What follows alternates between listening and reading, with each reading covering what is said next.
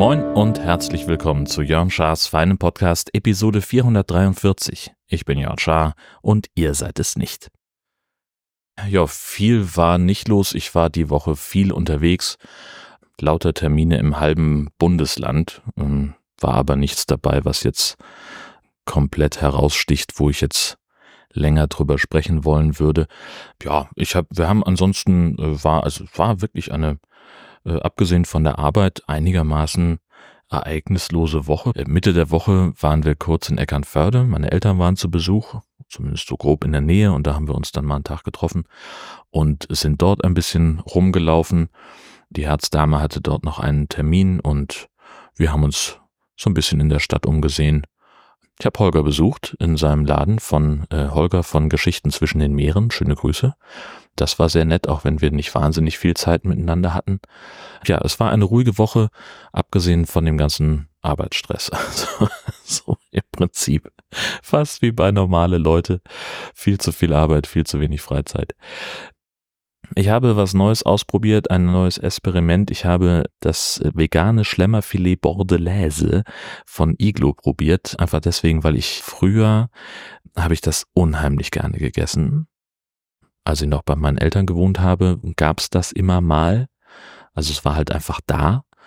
Und das habe ich mir immer gerne fertig gemacht, wenn ich nach der Schule allein zu Hause war, weil alle anderen noch auf der Arbeit waren.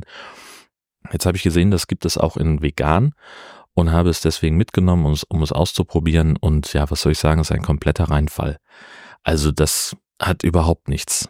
Auch nicht unter dem Gesichtspunkt, dass man das nicht als Ersatz für etwas betrachtet, sondern als eigenes Produkt es war einfach nicht lecker.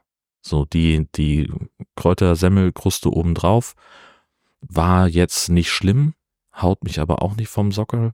Das, was dann unten drunter war, diese weiße Masse, die im Original eben Fisch ist, das war einfach nur eine weiße, weiche Masse ohne jede Struktur, ohne, ohne Geschmack auch ehrlich gesagt. Also das war leider rausgeschmissenes Geld. Dann haben wir bei Netflix eine neue Serie angefangen, die heißt House of Ninjas. Eine japanische Produktion. Wir gucken ja gerne im Originalton, aber haben festgestellt, dass das für uns in Japanisch nicht so gut funktioniert. Deswegen gucken wir die deutsche Synchro. Die ist jetzt, sie ist nicht scheiße, ist jetzt aber auch nicht besonders gut. Wir haben bei einer Nebenfigur, die eine wirklich nervige Synchronstimme hat, haben wir dann gesagt, das kann nicht angehen und äh, haben dann mal aufs Original umgeschaltet und so viel besser ist es im Original auch nicht. Ja, es geht also darum, es ist eine Familie, die in einem ziemlich traditionellen japanischen Haus wohnt, also sehr großes Haus, ja, großer Garten und sowas. Die Familie besitzt eine Sake-Brauerei und der Vater ist, legt halt sehr viel Wert darauf, dass sie normal sind. Sind sie aber nicht, denn es ist eine Familie von Shinobi, also ein, eine Ninja-Familie, die klassisch Spionage-Attentatsmissionen durchgeführt haben. Und bei ihrem letzten Einsatz ist der älteste Sohn umgekommen, und deswegen hat der Vater als Familienoberhaupt beschlossen, dass sie das nun nicht mehr machen. Alle anderen haben da aber schon irgendwie Bock drauf. Also seine Tochter trainiert heimlich und klaut irgendwie Sachen aus dem Museum und bringt die dann ein paar Tage später zurück.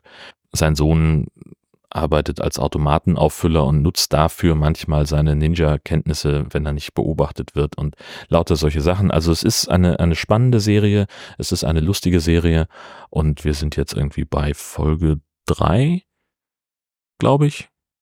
Und es gibt acht. Bisher nur eine Staffel, mal gucken, wie das weitergeht. Ja, Podcast-Empfehlungen gibt's selbstverständlich dann auch noch. Es gibt einen neuen Podcast, der heißt Audio Adlernest und das ist ein TKKG-Podcast. Also nach der Benjamin Blümchen-Empfehlung von neulich kann ich jetzt TKKG als Hörspiel meiner Kindheit empfehlen. Und auch hier ist es so, man hört natürlich keine Ausschnitte aus rechtlichen Gründen, aber es gibt einen, wie ich finde, schönen Twist.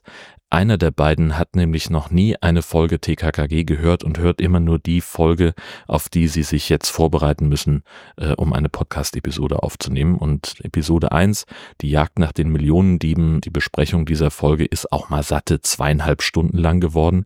Also die sind sehr gründlich funktioniert nach deren Plänen immer nach dem gleichen Muster.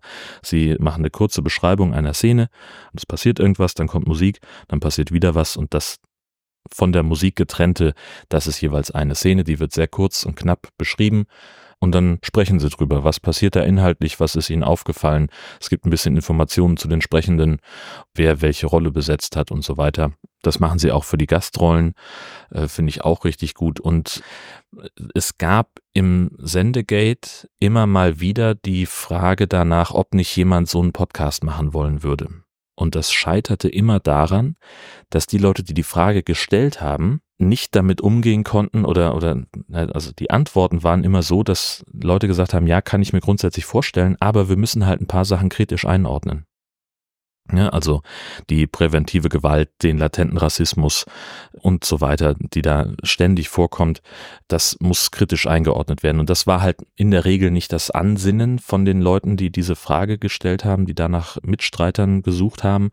Und dieser Podcast macht das jetzt einfach aus sich heraus. Also ich glaube nicht, dass die drauf losgegangen sind und gesagt haben, wir gucken mal, was wir sehen oder was uns auffällt und setzen das dann einfach mal in den heutigen Kontext, sondern sie sagen halt auch einfach, es gibt, die hören das bei Spotify, da gibt es jetzt seit neuestem einen Hinweis, dass das eben Produkte ihrer Zeit sind und dass man viele Sachen heute so nicht mehr machen würde, aber dass das eben damals üblich war.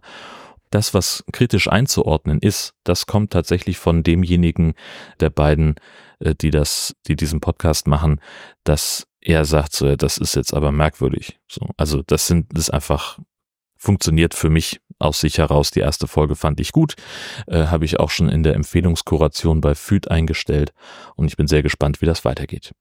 Ich zeichne auf am 25. Das heißt, ihr habt seit Dienstag die neue Folge High Alarm im Podcatcher. Diesmal ging es um einen Film, der im Untertitel trug Saw meets Jaws, also eine Mischung aus dem Torture-Porn-Horrorfilm Saw und dem genialen High-Film Der Weiße Hai. Ich würde mal sagen, hat für mich jetzt nicht ganz so gut funktioniert. So. Weil in dem Ganzen halt so ein bisschen die Hinterhältigkeit für mich gefehlt hat. Benny war zum Beispiel ganz anderer Meinung, der fand den Film gar nicht so schlecht. Der hat ihn aber auch ein bisschen gründlicher geguckt als ich. Aber Details dazu in der neuen Folge. Und was auch schon auf dem Weg ist, ist die neue Episode vom Camping Caravan Podcast. Wir haben uns mit Björn über Solar und Photovoltaik für den Wohnwagen unterhalten. Der hat schon seit längerem eine verhältnismäßig große Photovoltaikanlage auf seinem Wohnwagen und der erzählt er uns von seinen Erfahrungen und gibt da auch ein paar, wie ich finde, wertvolle Tipps. Genau, die Folge ist im Schnitt, wird jetzt wohl irgendwann die nächsten Tage bei euch anlegen. Ja, ich mache jetzt hier noch ein bisschen die Hausarbeit zu Ende und dann werden wir heute Nachmittag nach einem kleinen Mittagsschläfchen uns nach Kiel bewegen, denn da ist heute wieder einmal Demo gegen rechts. Das erfordert gewissermaßen unsere Anwesenheit.